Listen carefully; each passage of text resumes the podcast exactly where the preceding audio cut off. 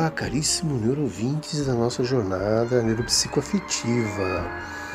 Hoje convido você a refletir através desse áudio, desse podcast, sobre enfermidades espirituais ou doenças da alma, ou aquilo que cientistas experimentais chamam de é, doenças psicopatológicas então você que é um líder religioso, você que é padre, você que é pastor, você que é rabino, você que tem uma denominação religiosa ou pratica uma atividade espiritual com a sua religiosidade, eu convido você a esses fenômenos da nossa mente que estão interligados ao nosso ontológico, que estão relacionados à nossa psique, que é objeto de estudo da filosofia medieval, da filosofia antiga, da filosofia moderna, contemporânea e também da filosofia clínica, hoje, atualmente, século XXI, 2021.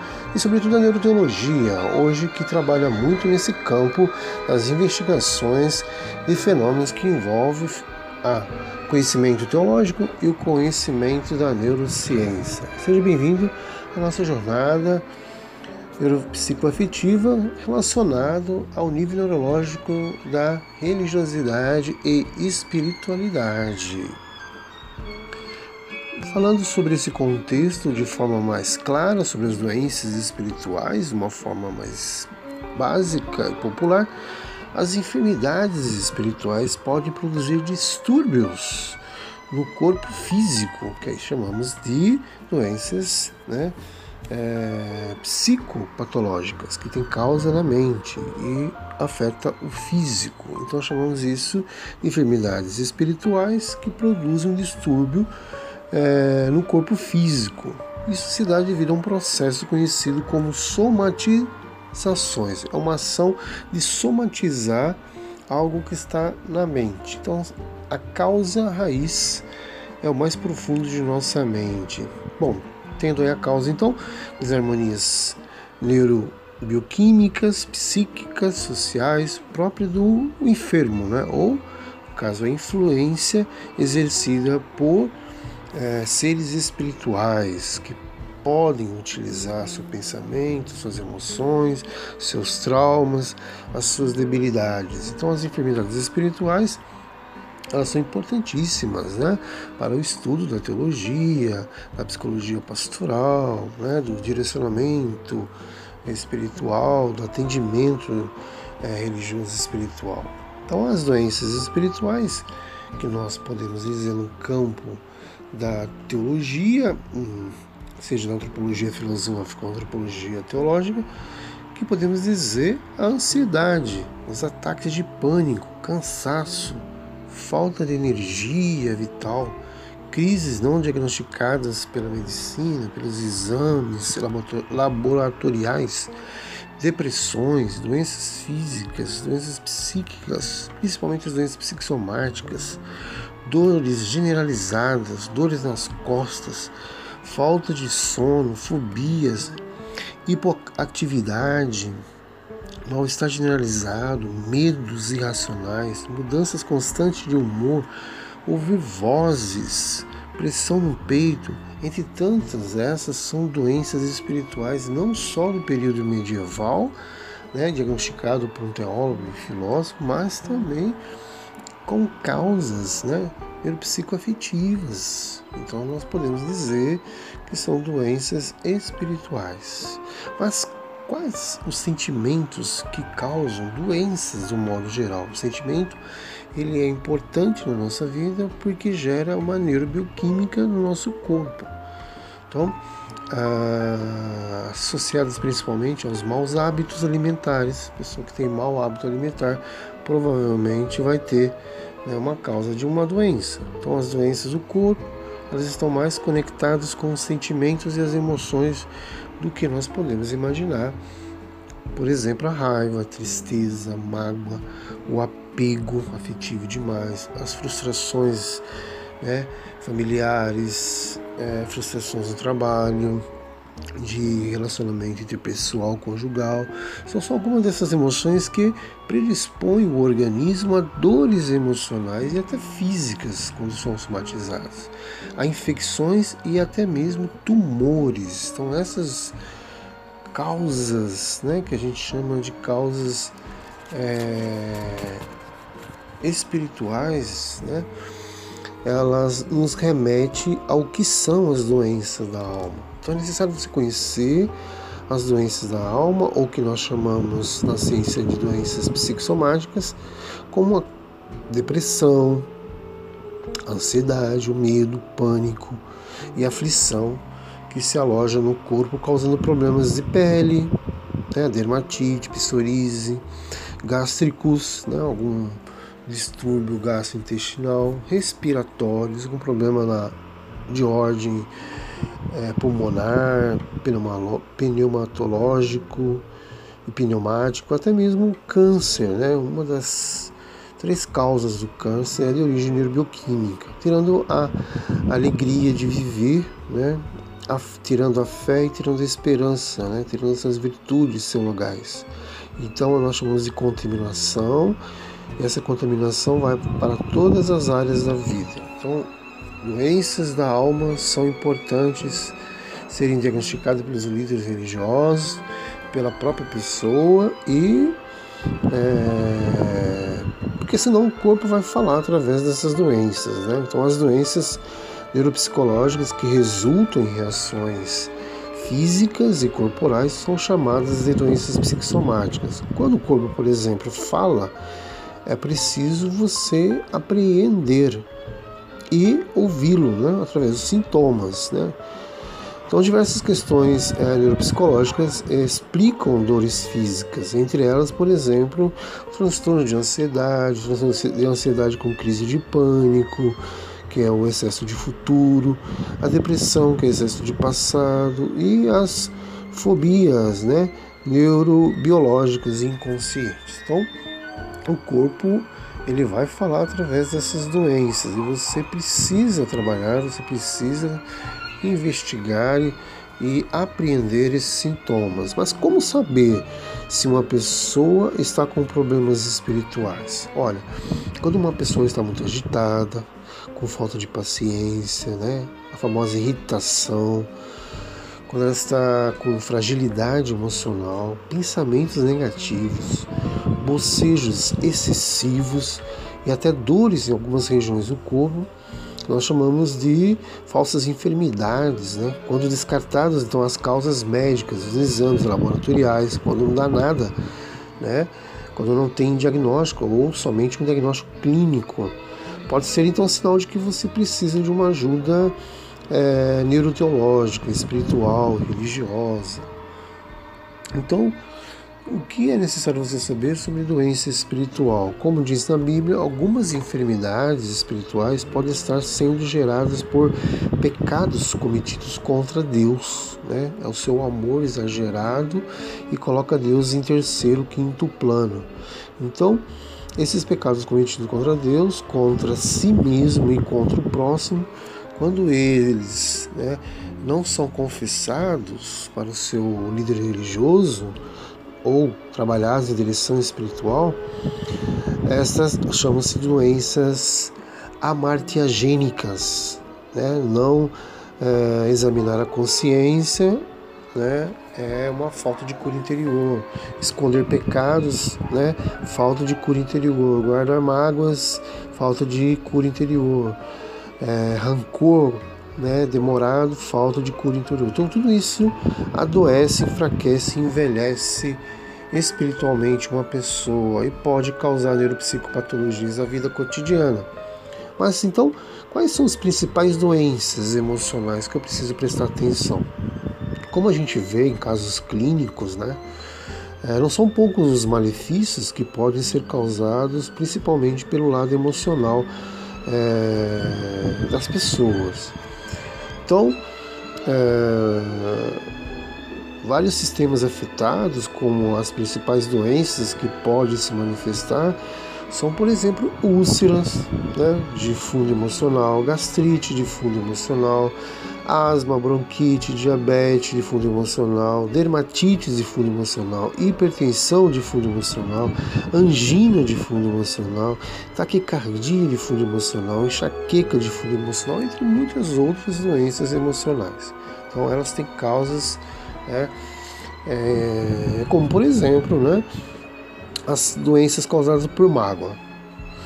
O rancor ele é um sentimento né, que pode gerar doenças neuropsicossomáticas, ou seja, deixa eu te falar como é que funciona.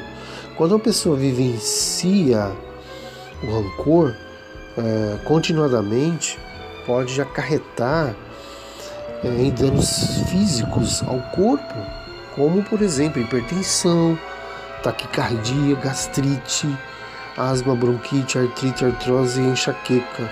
Isso tudo causado por uma mágoa, né? alimentado por um rancor que gera essas doenças neuropsicossomáticas. Então, como saber se a minha dor é emocional? Vou te dar aqui um bônus de seis dicas, por exemplo. Seis dores físicas que podem estar ligadas à questão emocional, que você tem que parar agora e pensar, né? fazer seu diário de doenças espirituais, enfermidades é, religiosas, por exemplo, dor nas costas. A falta de apoio emocional adequado muitas vezes está por trás da dor na parte superior das costas, e às vezes esse desconforto é causado por sentimentos de rejeição. Então, se você tem um complexo de rejeição muito forte, seja para seu pai, para sua mãe, principalmente na sua fase infantil, ou até mesmo na sua fase atual, adolescência, adulto, ou até mesmo na fase da melhor idade, então você pode ter então uma coisa relacionada com o emocional. Essa dor física tem algo ligado com o emocional dores de cabeça, dor no pescoço, dor no ombro, dor no estômago, dor de garganta. Então, todas essas dores físicas podem estar ligadas ao seu emocional. Então, se você tiver uma cura interior ligada à sua religião, religiosidade, nível de espiritualidade, você já vai conseguir essa cura interior. Mas é importante que ah, o que você deve saber sobre a dor da alma. A dor da alma ela tem como causa situações conhecidas ou desconhecidas do sujeito. A pessoa está tão mergulhada na sua subjetividade, no seu egocentrismo, no seu amor próprio que se é, que não se autoanalisa. Então vai se concretizando sentimentos e emoções penosas, autotóxicas, autossabotadoras, autolimitantes e muitas vezes sem descrição possível as pessoas ao redor não percebem, as pessoas ao redor não são da área de saúde mental, não são de análise clínica, né? Então, o medo, a angústia, a tristeza, a insegurança, a questão aí da desesperança são paralisantes para você. E aí você se torna uma pessoa com uma companhia constante né, dessas dores da alma. Então é necessário que você procure uma cura da alma. Então, quando falamos é, de cura interior na vida é, dos níveis neurológicos de religião, religiosidade e espiritualidade, quando falamos sobre cura interior, né, falamos sobre cura da alma, da psique. Né?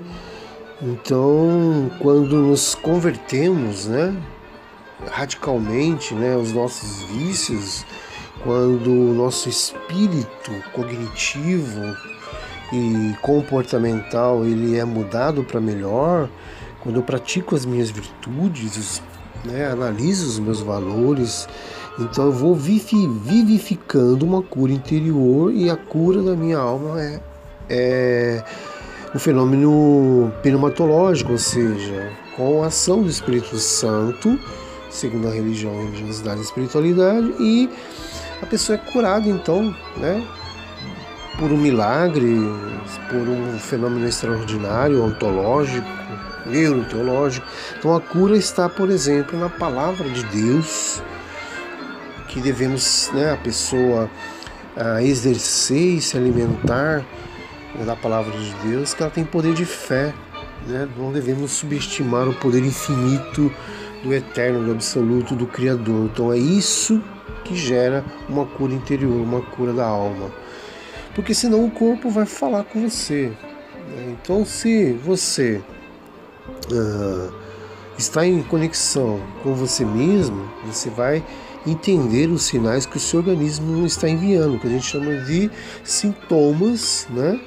É, físico e emocionais, aí o corpo vai falando para você através da sua dor emocional, dor física, da sua doença, e é claro, na saúde em geral. Isso que acontece através né, de um bom tempo de análise, de psicoterapia, um bom tempo de cura através da fala. Né? Então, como é, nos sentimos fisicamente, é um sinal de como estamos psicologicamente na maioria das vezes. Por isso que é importante, e Jesus praticou muito a cura interior depois que ele morreu e ressuscitou. Então, o que o corpo diz sobre você é o que o seu corpo revela em todas as suas manifestações neurobioquímicas é, por meio da sua postura, dos seus gestos, né? É, o tônus muscular, atitudes de interação, domínio de espaço, como você fala. Então a ciência afirma que ele, o seu corpo, guarda a explicação do funcionamento da sua mente. Então é importantíssimo né, como e por que a sua mente afeta o seu corpo. Então, como o seu corpo afeta né, o seu corpo, é, que nós chamamos de reações fisiológicas, neurofisiológicas, como tremores, sudorese, falta de ar, taquicardia, boca seca, dor de barriga, tensão muscular, além de liberação de endorfina e o aumento de cortisol, pode ser associado às emoções. Então, os problemas de saúde física podem colocar os indivíduos em uma situação emocionalmente difícil. Então, como e por que a mente afeta o nosso corpo, nós chamamos isso na fenomenologia é, clínica de reações neurofisiológicas.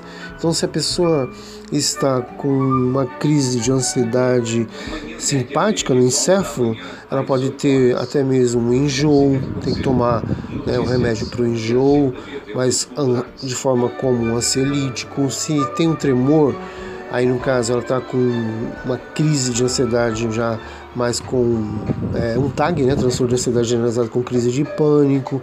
Então é necessário um acompanhamento neuro, é, psicoterapêutico. O que uma pessoa com problemas espirituais ela vivencia. Então as enfermidades espirituais é, podem produzir distúrbios no seu corpo físico pelo processo simples de é, conhecimento que nós chamamos de somatizações. E aí você passa a ter como causa desarmonias né, ou é, influência exercida por uma, é, digamos assim, ação espiritual. Então seja bem-vindo à nossa jornada neuropsicoafetiva. É isso aí, meu caríssimos neuroouvintes da nossa jornada neuropsicoafetiva. Com esses conhecimentos sobre as enfermidades espirituais, nós vamos trabalhando, né? E sabemos que é importante, então, é, ter esse conhecimento né, sobre as reações neurofisiológicas. Então, não esqueça que é importante você saber as doenças psicossomáticas mais comuns. Se você estiver num ambiente religioso, de prática de uma religiosidade ou de uma prática de espiritualidade, que então, essas doenças neuropsicossomáticas no céfalo, na mente, no corpo, né? principalmente as cinco doenças neuropsicossomáticas mais comuns que você pode perceber que gera, por exemplo, nesse período de pandemia, né? Por exemplo, resfriados frequentes, constantes. Quando os episódios acontecem com frequência, é sinal de que há algo errado. Então você tem que investigar as famosas herpes, né, o vírus que é transmitido através é, do contato com a pessoa infectada, então são doenças neuropsicossomáticas bastante comuns, as famosas enxaquecas, cefaleias, alergias nervosas, diarreia, tudo isso tem que ser investigado, tá bom? Então, quando a dor emocional se torna uma dor física, você tem que ficar atento ou atenta. A dor emocional se torna física quando aquilo que deveria ser resolvido, suportado na mente, acaba desencadeando sintomas e é, doenças no corpo. Né?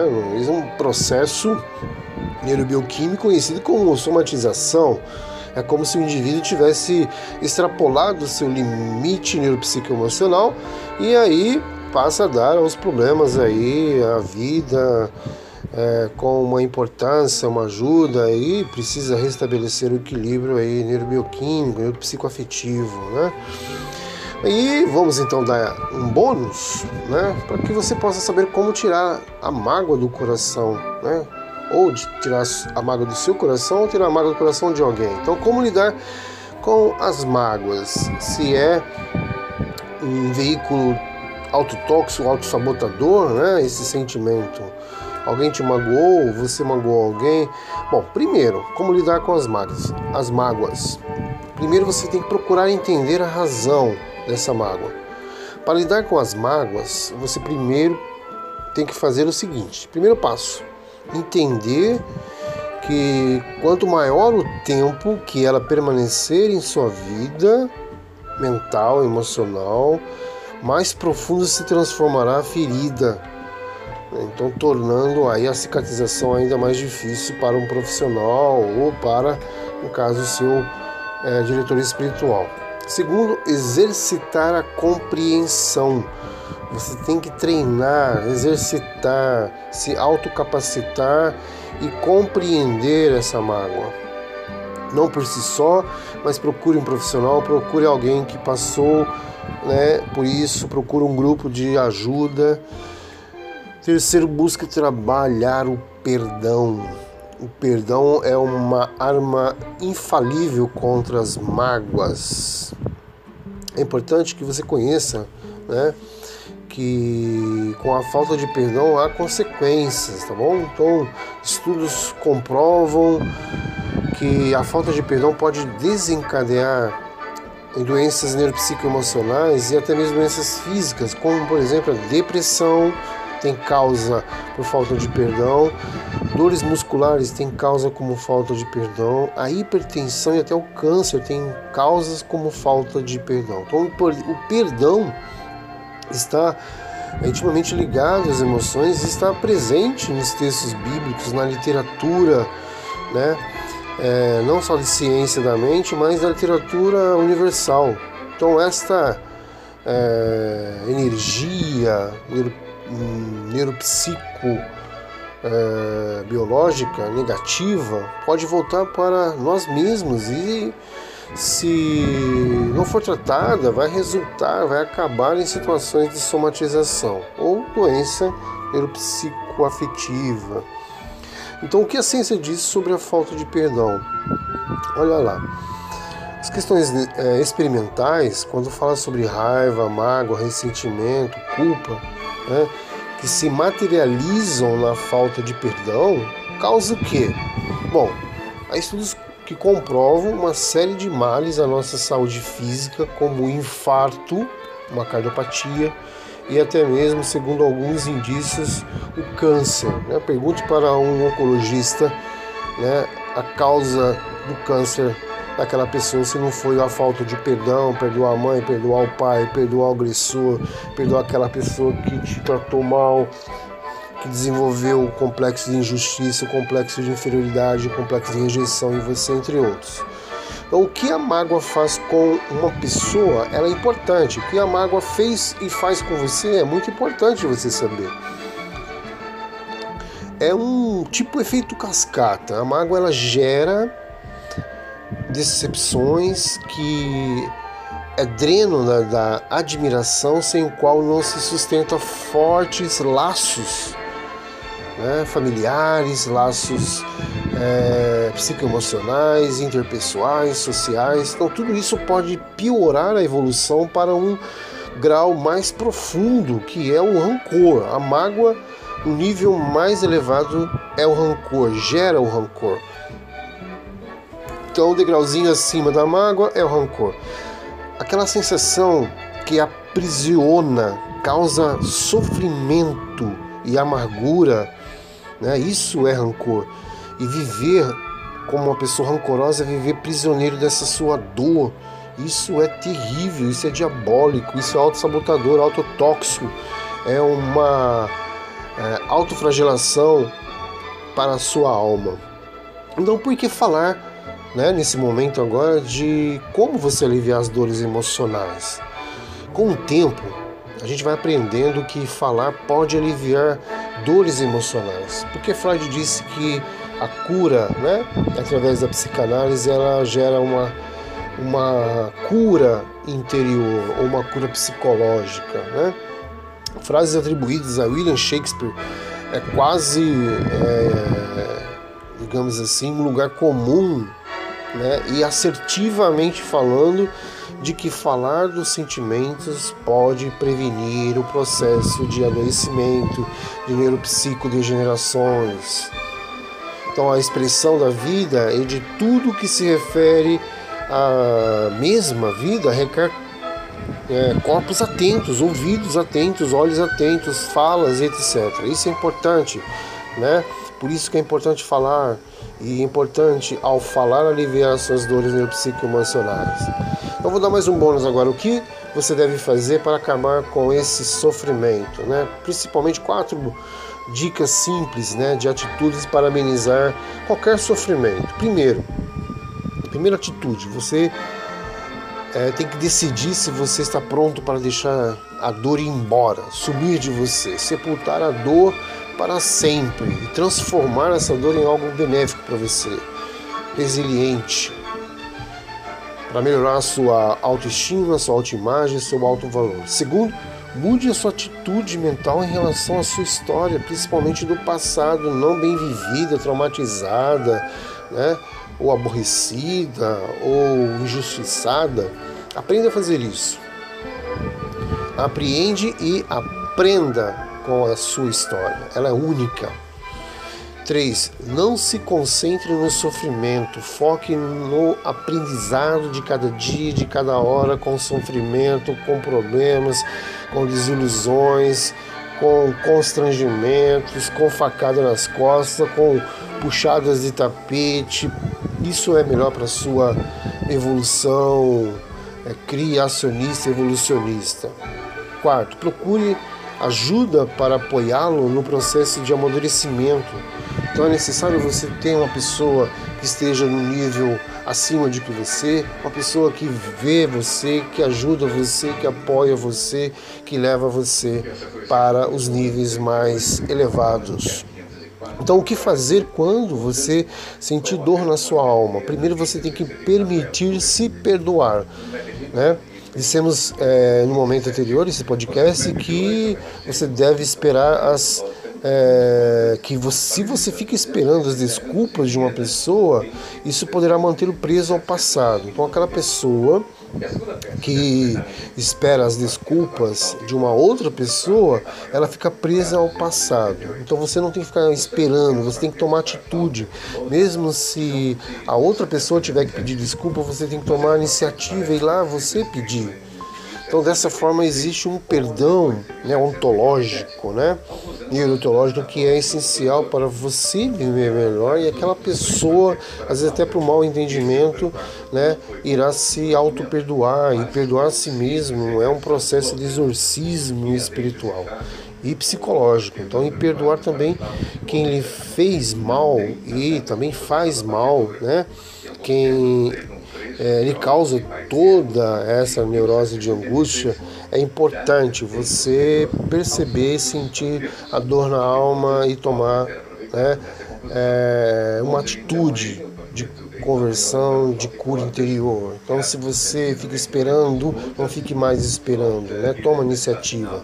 Então, quando a dor né, vem à alma de uma pessoa, é necessário que a pessoa entenda. A dor é na alma, é na psique, é uma dor ela pode ser inconsciente, ela pode gerar um trauma inconsciente, a pessoa reagir com mecanismos de defesa psicológicos e até fazer coisas irracionais é, sem culpa totalmente. Então tudo que nos faz mal e guardamos, né, que a gente recalca, reprime por um mecanismo de defesa, vai sair de alguma forma com alguém e a gente vai magoar, ferir, né, uma pessoa que não merece, né? Por criarmos essa válvula de escape, esse caminho aí errado, errôneo.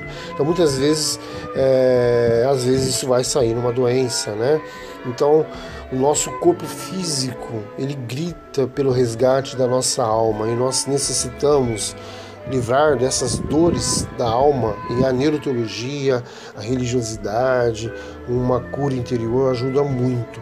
Mas o que é então a cura interior? Cura interior é um processo em que a ação divina sara, cura as feridas da alma. Então essas feridas têm como origem em algum fato ruim do passado da pessoa e a cura oferece para o presente e o futuro a oportunidade da pessoa restaurar-se e viver todo o seu potencial segundo a imagem e semelhança de seu Criador. Então a cura interior é muito importante.